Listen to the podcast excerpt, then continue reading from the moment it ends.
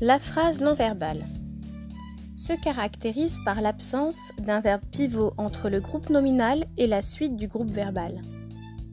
La phrase non verbale peut donc comporter un verbe, mais ce dernier n'en constituera pas l'articulation basique. Les phrases non verbales sont fréquentes dans un registre oral. Exemple de phrase non verbale le chat qui mange la souris. La phrase non verbale présente plusieurs structures syntaxiques possibles. Une phrase nominale construite à partir d'un nom expansé, par exemple, l'homme qui murmurait à l'oreille des chevaux. Ou une merveille cette musique. Dépôt d'ordures interdit. Ou non, révolte. Groupe nominal prépositionnel, à la bande franquette. Groupe pronominal, quoi de nouveau?